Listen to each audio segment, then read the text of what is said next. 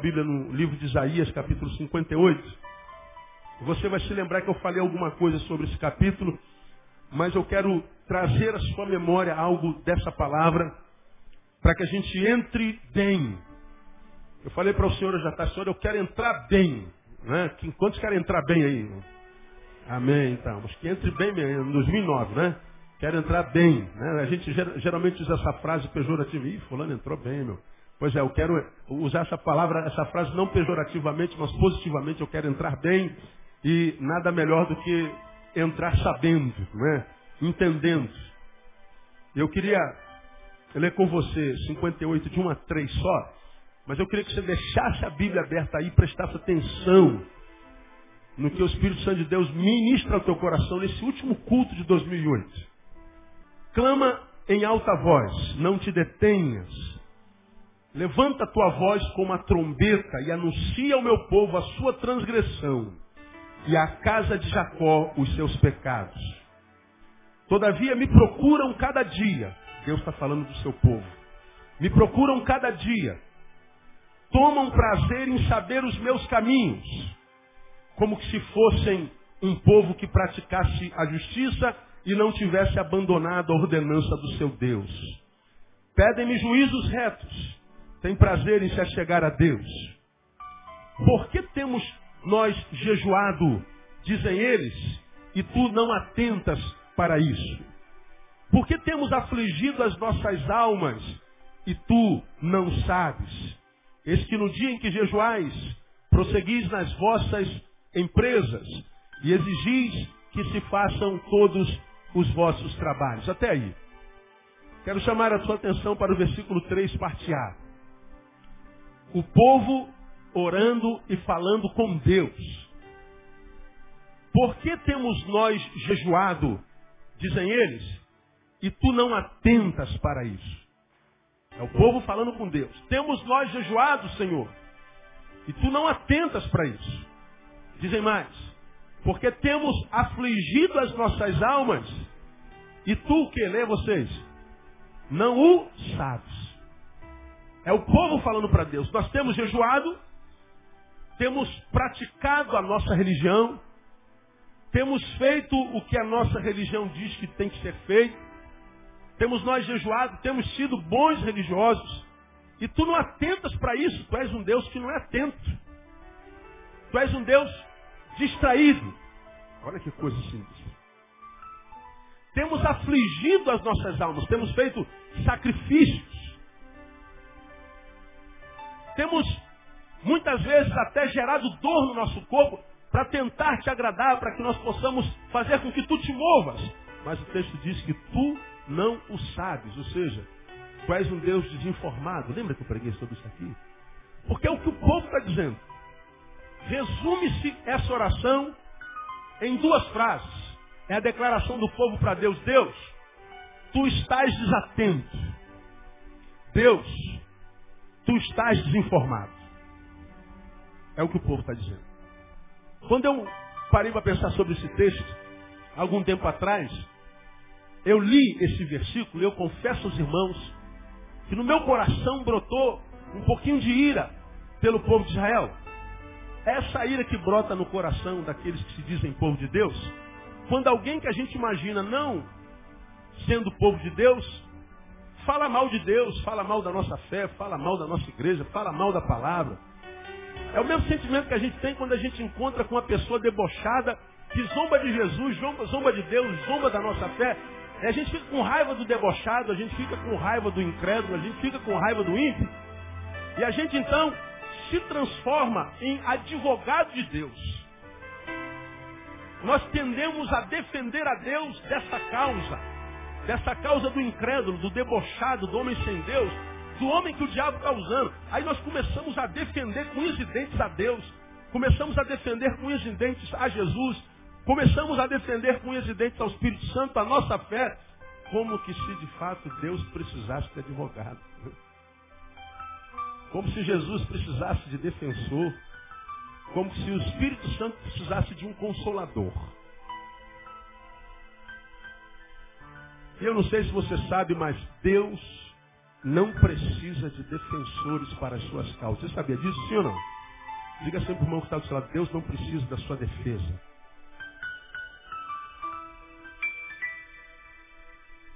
Eu digo para você, você precisa da defesa de Deus, amém ou não? Agora, quando eu li esse texto, Deus, pô, se liga aí, pô. Só precisa se tornar um Deus mais carioca e dizer para nós, estou ligado. Porque tu estás desligado. Então acorda, desperta Deus, tu que dormes. Ó, quase que usando a palavra de Deus contra Deus. Quando tu acordares, diga, ó rapaziada, estou ligado. Pode pedir que eu estou ligado. Não estou mais desatento, não. Estava aqui preocupado com alguma coisa, mas agora estou ligado. É, é, isso que o povo está dizendo. Nós temos afligido a nossa alma.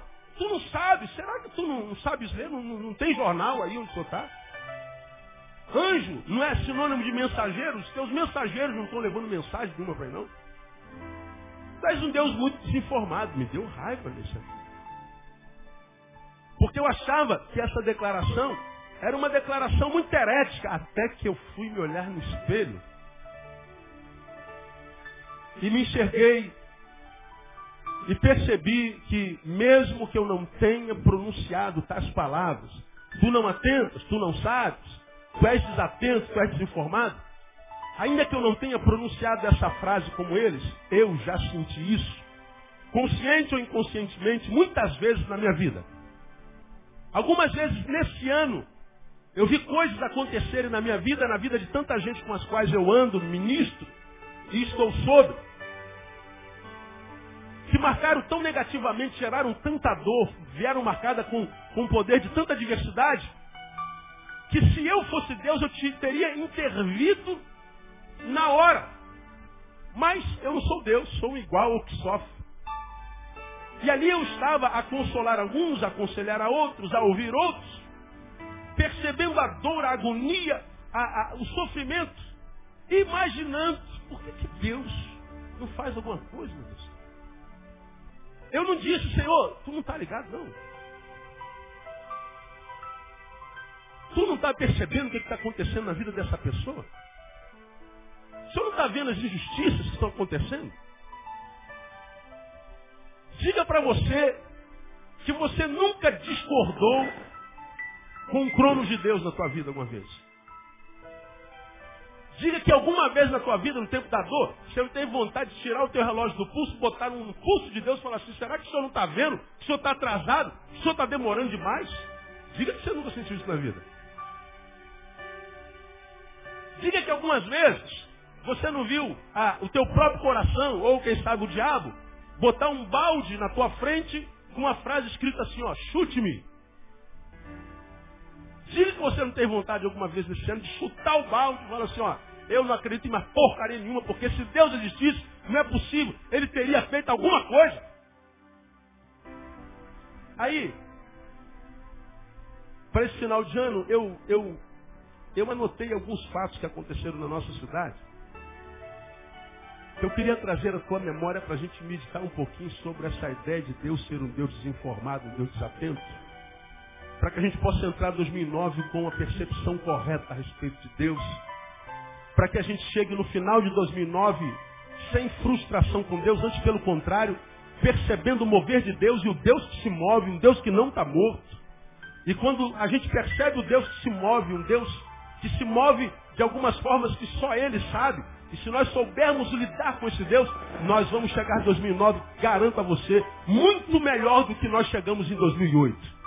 Porque se você teve o teu melhor ano da vida, eu quero falar para você o seguinte, Deus pode fazer muito mais abundantemente além daquilo que você pede ou recebe. Diga, irmão, que está do seu lado assim, ó, 2009 pode ser ainda melhor. Profetiza aí na vida dele.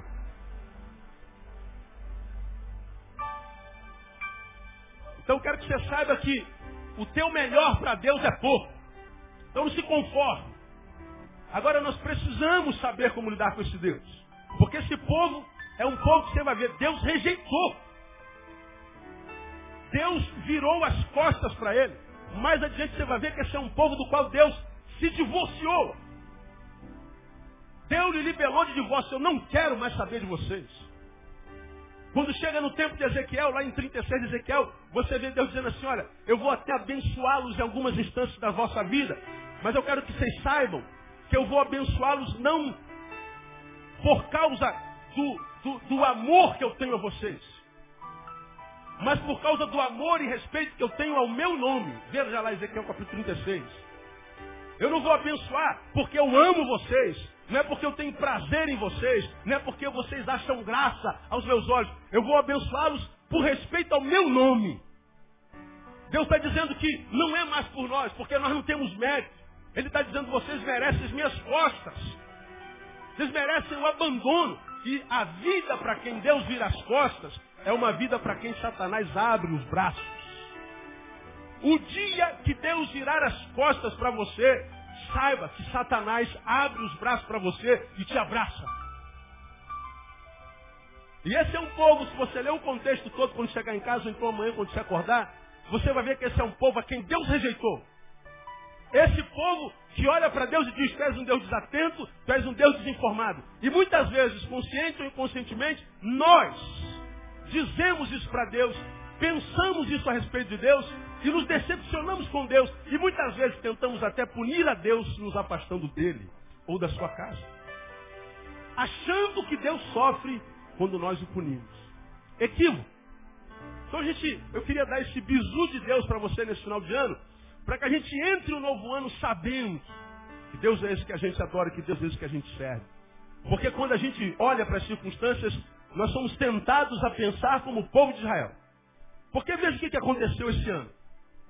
Eu vou começar por aqueles dois irmãos que fugiram de casa e foram até o conselho tutelar e o conselho tutelar os mandou de volta para casa. Eles fugiram de novo, foram ao conselho tutelar, o conselho tutelar mandou de volta para casa.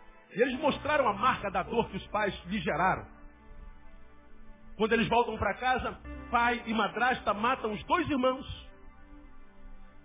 Os esquartejam, arrancam-lhes os braços, cabeça, pernas, partem a perna no meio, colocam um pedaço dos seus corpos nos sacos e distribuem na cidade para que eles não sejam descobertos. Pais esquartejando filhos. Você vai se lembrar do Joãozinho. Mais um Joãozinho morto por aqueles dois policiais que perseguiam um carro de bandido. E uma mãe com algumas crianças deixou os filhos no carro, para com medo, e os policiais param atrás dela, ela joga a bolsa para o lado fora do carro, como quem diz, olha, é, tem gente, tem criança aqui, tem, tem mulher aqui. Mas os policiais, sem saberem quem está dentro, um carro diferente que eles estavam perseguindo, eles metralham o carro. E mais um Joãozinho é morto, porque do ano passado foi o João Hélio que foi arrastado pelas ruas da cidade. O primeiro policial foi julgado há menos de um mês atrás e a nossa justiça absolveu. Aconteceu agora, duas semanas atrás, dois rapazes estavam ouvindo música no seu carro, um deles soldado do exército, são abordados por três rapazes que fogem com seu carro com os dois dentro. Policiais os perseguem, eles caem dentro de uma vala, dentro de um rio, e os policiais metralham cinco. Para pegar três bandidos, matam dois inocentes e o chefe de polícia diz, eles agiram correto. A gente se lembra da menina de nove anos que foi estuprada em Curitiba. E depois de estuprada, o estuprador lhe a esquarteja, compra uma bolsa numa loja de bolsas, coloca o seu corpo dentro da bolsa e deixa na rodoviária de Curitiba. A gente se lembra daquele pai austríaco que manteve a sua filha presa 24 anos no porão da sua casa, com a qual ele mantinha relações sexuais obrigado e com a qual teve sete filhos, sendo que um deles morreu e ele incinerou o corpo. Ficou conhecido como monstro austríaco. E ele diz, eu não sou monstro. Eu não sou monstro. Monstro seria se eu a tivesse matado. Acho que a morte seria uma expressão de carinho para uma mulher como essa. 24 anos preso no porão, estuprada pelo pai. Nós vimos a pedofilia crescer como uma epidemia. Nós vemos o procurador-geral de Roraima chefiando uma quadrilha de pedofilia. Ele foi filmado entrando no motel com crianças, crianças as quais de 8, 9 anos que as mães traziam para ele usar. E depois de usar, a mãe voltava para buscar a criança. Espancamentos na saída de boates, aos borbotões. Vocês viram agora na retrospectiva 2008, aquele rapaz daquela boate que foi espancada por dezenas de pessoas. Ele já estava semi-morto. E alguns ainda o via no chão, pulavam. Em cima da sua cabeça ele está todo retardado. Tivemos o caso Isabela. Comoção nacional. Pressupõe que seus pais ou seu pai a jogou do sexto andar. Nós vimos o caso Eloá, comoção nacional. O ser humano viu que faz parte dessa geração que não sabe ouvir não, não aceita o não de uma namorada de 15 anos e a mantém refém por uma semana, depois a mata. Vimos esse ano dezenas de bebês abandonados, rodoviária, lixeira, rio, porta de casa mães que já não nutrem amor pelas suas crias. Vimos a catástrofe em Santa Catarina. A natureza reagindo, o que nós humanos estamos fazendo a ela. E hoje, para fechar o ano com chave de, de lata, eu vejo a reportagem de um advogado pústula que entrou com um processo na justiça contra a vítima de um ladrão. Ele é advogado do ladrão. O ladrão foi assaltar uma padaria com um revólver de madeira. E o cliente percebeu que era revólver de madeira. Ele falou, rapaz, teu revólver... Percebeu que era de madeira. Quando todo mundo viu que era de madeira, pegaram o bandido. O que, que fizeram? Quem imagina? Deus te abençoe, que o Senhor te guarde. Olha, vai com Foi isso que fizeram? Não arrebentaram com o menino. Deus, me perdoa. Tu sabes o que, que eu penso, né? Pois bem, o menino está preso. O advogado entrou na justiça contra a vítima dele. Por que, que entrou na justiça em nome do bandido contra a vítima? Por lesão corporal, por exposição pública. Ou seja, não pode mais ser vítima de bandido, porque você pode ser processado. Como diria aquele cantor, parem o mundo que eu quero descer. Não está difícil. Sem falar dos assaltos, sem falar do medo que a gente anda na rua, dos tiroteios que acontecem em todo canto, sem falar das balas perdidas. Fui para o Natal da Cinelândia, no dia 24, com a igreja, fui de moto. Na volta, eu minha filha na garupa, minha filha caçula. Voltando pela Avenida Brasil, eu vi aqueles traçantes atravessando a Avenida Brasil. Eu falei, meu Deus, guarda-nos da seta que voa de noite.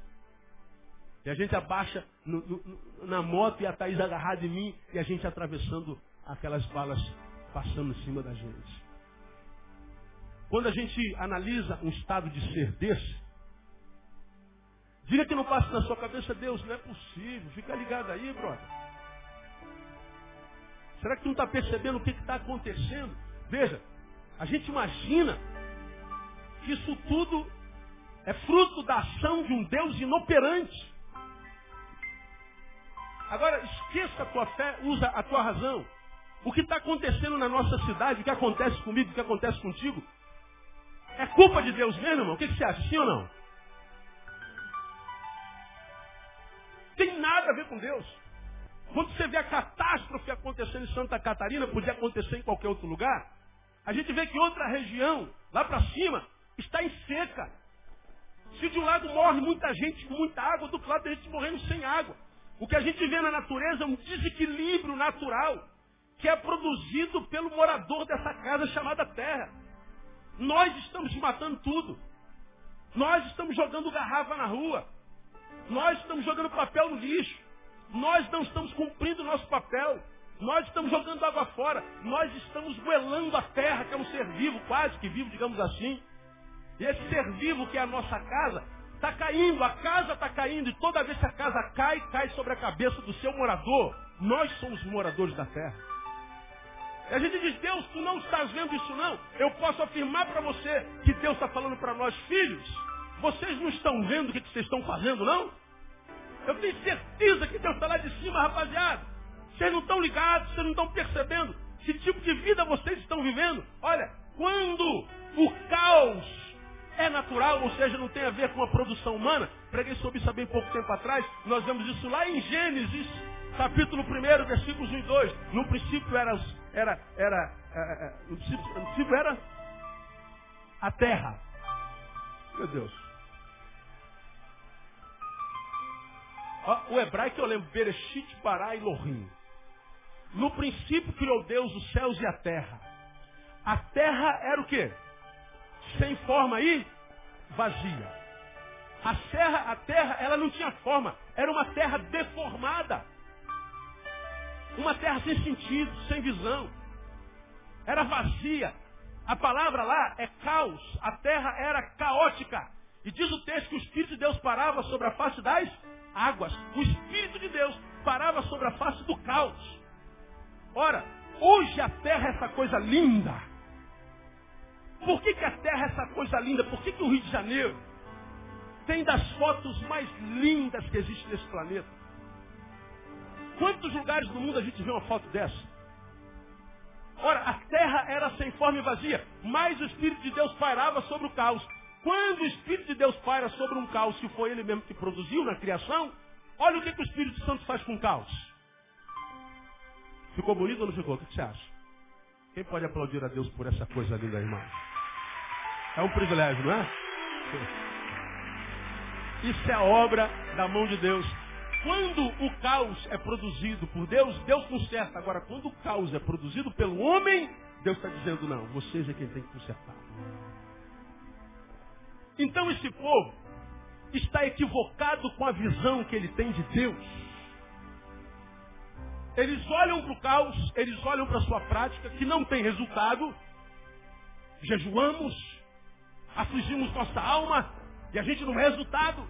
E a gente não vê resultado porque tu não te moves, tu não é informado, tu és um Deus informado. Só que agora analisando friamente a gente percebe que Deus não tem nada a ver com isso. E o que, que a gente aprende com isso aqui, irmão? A gente aprende que as circunstâncias se você não gravar nada do que eu vou te dizer aqui agora, grava essa frase. As circunstâncias têm o poder de distorcer a imagem, de distorcer a visão que nós temos de Deus. Não foi Deus que deixou de se mover. Não era Deus que estava desinformado.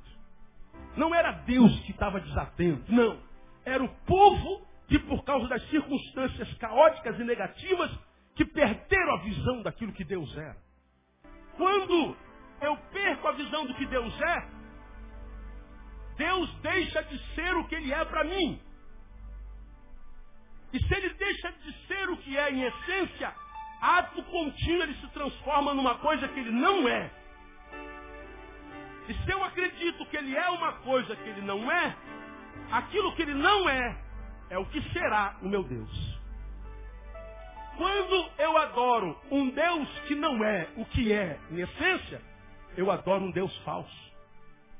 Quando eu adoro um Deus falso, o que sobra na vida é frustração. Eu adoro um Deus como qualquer Deus que seja produto das mãos dos homens, a respeito do qual o salmista fala. Os deuses deles têm olhos, mas não, digam, vem, têm ouvidos, mas não, têm boca, mas não tem nariz, mas não. Pés, mas não. mãos, mas não apalpam. Se acabasse aí o versículo estava bom, mas a Bíblia diz mais. Tornem-se semelhantes a eles todos os que o adoram. Ou seja, o Deus dele tem olho, nariz, boca, perna, tal, mas é morto. O Deus dele não reage. O Deus dele não tem vida. O Deus dele é inoperante. O Deus dele é um Deus inerte. O Deus dele é um Deus imóvel. E diz: quem adora um Deus assim vai ter uma vida igual ao do seu Deus. Aí a gente começa a entender porque a vida de alguns de nós está como está. Porque a despeito de ser evangélico ou não, está adorando um Deus que não existe. Dá o um nome a ele de Jeová, mas só que não é o Jeová da Bíblia. É o Jeová que você criou. Criou porque você perdeu a visão daquilo que Deus é em essência. Criou porque você se decepcionou com Deus, porque achou que Deus deveria ter vindo no teu cronos e não veio. Um Deus com o qual você se decepcionou, porque em 2008 você passou pelo vale da sombra da morte, ele não estava lá. Porque ele não estava lá na tua imaginação. Você decepcionou-se com ele e acha, Deus, onde é que tu estavas? Porque tu não há tempo. A gente imagina que Deus abandonou mesmo. E quando a gente é tomado por esses sentimentos, a gente cria um Deus falso. E a gente vai se relacionar com esse Deus falso. E quando a gente se relaciona com Deus falso, a gente vai viver uma vida falsa. E quem vive a vida falsa nunca vai ser feliz. Porque a gente se torna a semelhança do Deus que a gente adora. Então, amado, eu queria deixar com você essa palavra e dizer para você o seguinte. Ou nós crescemos, amadurecemos e entendemos que o Deus da religião não é o Deus criador do céu e da terra, é um Deus que nós criamos para nós, um Deus que é a semelhança da religião que nós temos. Por exemplo, a religião onde acredita-se que a gente agrada a Deus quando acende uma vela. A religião onde se acredita que a gente agrada a Deus matando um frango e botando na esquina. A religião como a nossa, por exemplo, em que em muitas igrejas se é ensinado que a gente agrada a Deus quando a gente dá uma oferta gorda. Que a gente agrada a Deus quando a gente usa roupões, quando a gente não solta cabelo, quando a gente não raspa a perna. A gente acha que a gente agrada a Deus com o nosso exterior, com a nossa aparência, dizendo não mais bom dia, mas a paz do Senhor. A gente acha que a gente agrada a Deus vindo aqui cantando uns cânticozinhos para Ele. A gente acha que o nosso Deus se agrada quando a gente vem um templo e faz umas oraçõezinhas. Cada um adora a Deus segundo a sua religião. Agora seja honesto e olha para as suas relações, olha para o lado. E diga para você que você não conhece um monte de gente que acende vela e é infeliz. Diga que você não conhece um monte de gente que bota frango na esquina e é miserável, infeliz. Diga para você, meu irmão, que não conhece um monte de gente na sua igreja que está no culto todo domingo e vive uma vida miserável. Diga que você não acha. Diga que a maioria dos crentes que você conhece é muito santo dentro da igreja. Quando o assunto é adoração. Mas quando tu vai ver a família, quando tu vai ver a opinião dos amigos do trabalho sobre ele, vocês vão ver assim, é um falso. É um infeliz. É uma fofoqueira. Diga que tu não conhece um monte de gente que é tão santo, mas tão santo, que diante do qual até Jesus se sente carnal, como eu digo, mas que não é humano. Se perguntar qual foi a última vez que ele liberou uma palavra de graça para ajudar alguém, ele não sabe porque ele nunca liberou. A fé dele se resume ao que acontece no culto. E ele se torna um mentiroso de si mesmo, portanto, seu próprio Satã. Tem pregado sobre isso aqui direto. Por quê? Porque o Deus da religião nem sempre é o Deus da palavra, é o Deus da relação pessoal. E é por isso que esse povo chamado de Deus é um povo que criou um Deus para si, que não é o Deus que o chamou e tirou do Egito, e que a despeito de ser povo de Deus, dele Deus se divorciou. Quando Deus me dá essa palavra, eu falo assim, Deus tem misericórdia de mim. Saber que eu estou na casa de Deus, pregando a palavra de Deus, adorando o Deus da palavra, junto com o povo que ele tirou das trevas, plantou na sua maravilhosa luz, pode não significar nada na minha vida ainda assim, e a despeito disso, Deus pode virar as costas para mim. me dá pavor, me desespera. Porque viver com Deus nesse tempo está difícil sem Deus, se torna impossível. E é em função disso que eu tenho dito aos irmãos, não sou eu, é a OMS, a Organização Mundial de Saúde, diz que a cada minuto 20 pessoas tentam suicídio no planeta e 3 conseguem. Por minuto, 3 pessoas se matam. E você já aprendeu que um suicida, quando se mata, não quer matar a vida. O suicida quer matar a dor. O suicida quer matar o vazio. O suicida, ele quer de tal forma viver, de tal forma viver, de tal forma a vida, que em não conseguindo viver, ele prefere morrer. E essa é uma realidade no tempo que se chama hoje. E por que isso acontece? Porque Deus foi sacado da sua vida. E a vida é uma farsa. Deus nessa noite está dizendo, filho meu, eu não tenho prazer na morte dos santos. Se os santos não vivem uma vida digna de santo. Ele está dizendo para mim e para você nesse final de ano, filhos, a minha promessa inicial continua de pé. Eu vim para que vocês tenham vida e tenham vida com abundância. Diga, irmão, que está do seu lado, ele deseja vida abundante para você, amado.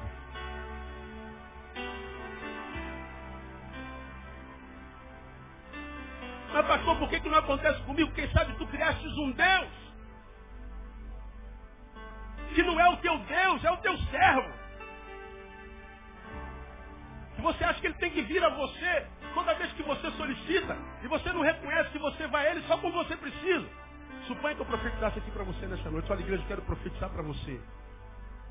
Que neste ano, teus pais esqueçam você. Que neste ano, teus amigos esqueçam você. Que neste ano, teus filhos lhe abandonem. Que neste ano, todos que representam alguma coisa para você, se abandone. Tá louco, irmão. Eu não recebo de jeito nenhum. Você recebe isso aí? Eu não. Agora, diga que a maioria de vocês não se relacionam com Deus assim. Você gostaria que seu amigo só chegasse perto de você para pedir alguma coisa a você? Você gostaria que teus pais esquecessem da tua vida e só lembrassem de ligar para você para pedir alguma coisa? Você gostaria que todos os seus irmãos, todos aqueles que são caros para você, ignorassem a tua existência e só lembrassem que você existe quando faltasse alguma coisa na vida deles, eles falassem assim, ih, Neil. Neil tem. Neil é uma bênção. Neil é bom. E ele pega o telefone e liga. E aí, Neil, meu brother, que saudade, irmão.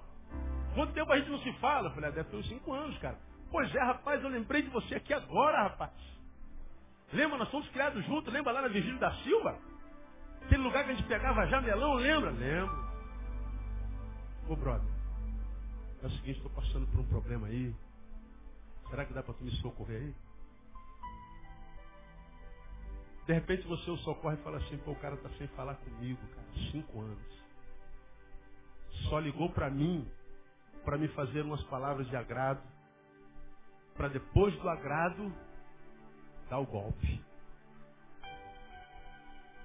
Diga que a maioria de nós não se relaciona com Deus assim. Alguns de vocês estão aqui, eu não gosto de crente. Pastor é tudo safado. Bíblia é injeção de homem. Religião é para gente burra. Lavagem cerebral. Agora, quando a vida te apertou, Passa um crente, não, ora por mim lá, tá, irmão? Ó, lembra de mim na tua oração, tá? Aí a gente faz oração, oh Deus, tá esse incrédulo aqui, debochado, que está sentindo dor, pediu para lembrar dele. Diga para você, como é que você acha que Deus se sente quando você vem para a igreja para pedir alguma coisa só? Como é que você acha que Deus se sente quando você lembra de oração só quando está doente, quando está desempregado? Como é que você acha que Deus se sente? Quando você o transforma, como eu digo sempre, num supermercado. Lugar no qual a gente vai só quando a dispensa em casa esvazia. Você não tem razão de ir no supermercado? Sabe o que você fez?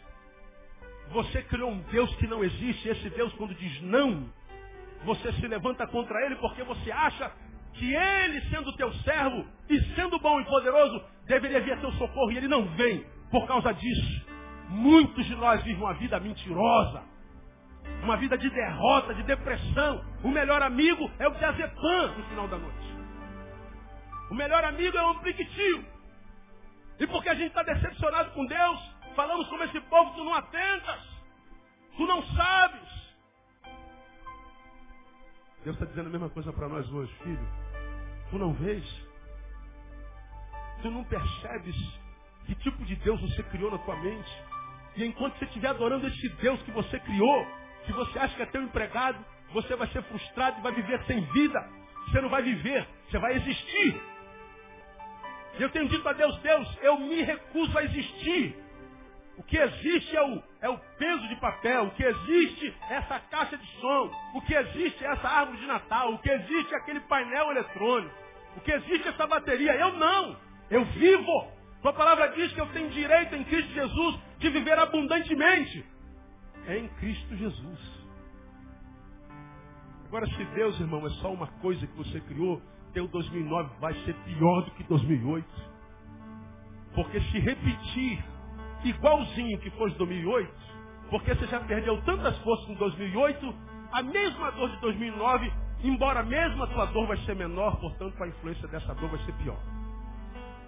Deus está dizendo, filho, eu quero que você entre em 2009 na presença não de um Deus imaginário, mas de um Deus verdadeiro.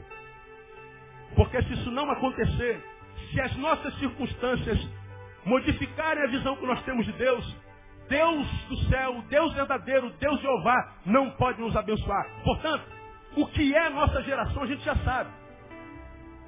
Acabei de recitar para vocês todas as de graças, quase todas elas que aconteceram esse ano. É isso que é o nosso tempo. Mas pastor, não devia ser assim, é verdade, mas é. E a Bíblia diz que vai de mal a pior. Os últimos tempos seriam penosos. Bom, se eu sei que a minha geração está produzindo frutos como esse, e eu vivo nessa geração, portanto, mais cedo ou mais tarde acontece comigo individualmente. Porque comigo, sociologicamente, já tem acontecido. E enquanto não acontece conosco individualmente, a gente ainda consegue dar glória. Agora, quando chega na nossa carne, irmão, se não for a graça de Deus, a gente não suporta. Porque o que acontece com a terra é a ausência de Deus no coração. Embora nós sejamos o maior país cristão do mundo, temos uma religião enorme, mas uma religião que não funciona para dar qualidade de vida ao indivíduo. É expressão religiosa sem vida. É cumprimento de dogmas. E Deus está dizendo, eu não sou o Deus do dogma. Eu não sou esse Deus. E Ele está dizendo assim, ou nós aprendemos a lidar com essa geração e a lidar com Deus, ou nós seremos inevitavelmente alcançados pela impiedade, mas não a impiedade que é aquela impiedade a respeito do qual o crente fala. Para o crente, ímpio é todo aquele que não é crente. Se não é crente, é ímpio. Isso é uma visão tacanha de impiedade. Impiedade é ser alcançado, a, a, a, a ser diminuído em nossa essência. Eu anotei isso aqui para não esquecer. Ser diminuído em nossa essência nada mais é do que perdermos a capacidade de desfrutar as riquezas internas. Perder a capacidade de desfrutar as riquezas internas é achar que o que nos dá alegria, de que o que traz alegria e completa o nosso ser está do lado de fora. E achar que o que completa o nosso ser está do lado de fora é ser ímpio. Porque, meu irmão, o que está do lado de fora, eu conquistei com esforço. Teu carro está lá do lado de fora. Essa mulher você conquistou com esforço, esse homem. Essa roupa, esse tênis novo, você conquistou com esforço. Mas você já aprendeu que aquilo que você conquista com muito esforço, alguém com maior esforço tira de você. O que está do lado de fora, o ladrão pode tirar. Se a tua alegria está no teu carro, quem te garante que teu carro está lá fora ainda? Ah, Diga assim, o meu está, em nome de Jesus. Fala aí. Amém. Eu também profetizo que esteja. Mas nós não temos garantia nenhuma. Se tua alegria está no teu marido, na tua mulher, ele não vai viver para sempre. Portanto, você não vai ter alegria para sempre. Se tua alegria está na tua saúde, na tua beleza, a lei da gravidade pega todo mundo, filha. A melancia se torna morango. Cai. A jaca vira genipapo. Está do lado de fora.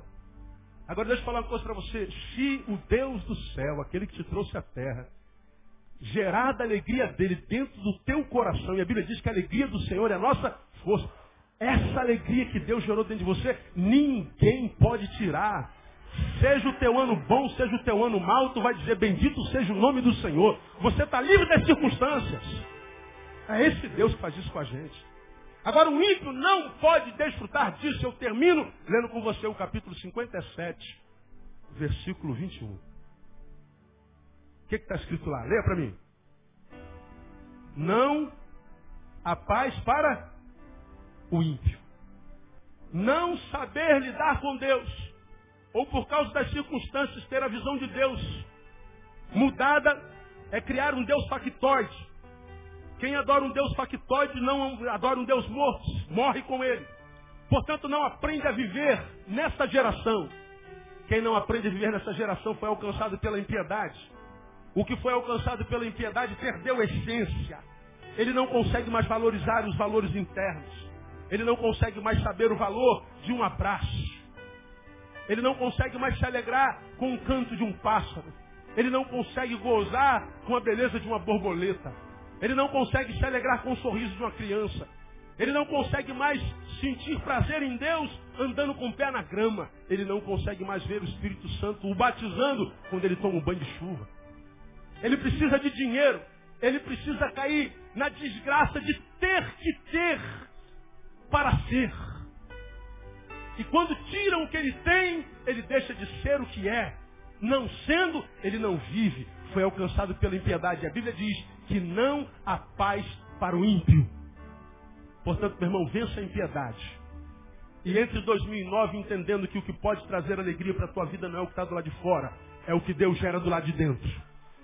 E Deus não é o teu servo, Ele é o teu Senhor. E Ele diz que vales de mortes estariam na nossa geografia, porque Davi disse, ainda que eu andasse pelo vale o quê? Da sombra da morte. Ele sabia que ia passar pelo vale da sombra da morte. A Bíblia diz que covas estão diante da nossa cronologia, da nossa geografia. Daniel foi jogado dentro de uma cova. Deus não nos livra da cova, mas Ele tem poder para nos livrar na cova. Deus não nos livra da fornalha, mas Ele tem poder de nos livrar na fornalha. E se você ainda não reparou, o Rio de Janeiro virou uma cova. O Rio de Janeiro virou uma fornalha e nós já estamos dentro delas, mas não devemos temer. O anjo do Senhor está do nosso lado, irmão. E ele vai tapar a boca do leão. Vai acabar com a força do fogo. Chama nenhuma nos tocará. Promessa para quem está em Cristo. Para quem adora o Deus do céu. E para terminar, para a gente orar, deixa eu falar para você. O teu Deus está ligadaço. O teu Deus está atentão. Porque a Bíblia diz, os olhos do Senhor estão em todo lugar. Se a Bíblia diz que o diabo, o vosso adversário, anda ao vosso derredor, buscando a quem possa tragar, a Bíblia diz, o anjo do Senhor está ao redor de todos que os temem, os livra. Se Satanás se levanta, creia, ele se levanta para cair. Se você estiver na presença de Deus. Não permita que esse tempo roube a tua fé em Deus. Não permita que as circunstâncias modifiquem a visão que você tem de Deus. Porque se você estiver diante de Deus em Jesus, meu irmão, que venha 2009. 2009 nós não tememos você, porque sabemos que você já chega sobre nós com a bênção do Todo-Poderoso que Ele te abençoe com essa palavra, com o seu espírito, com a sua alegria, no nome de Jesus. Aleluia!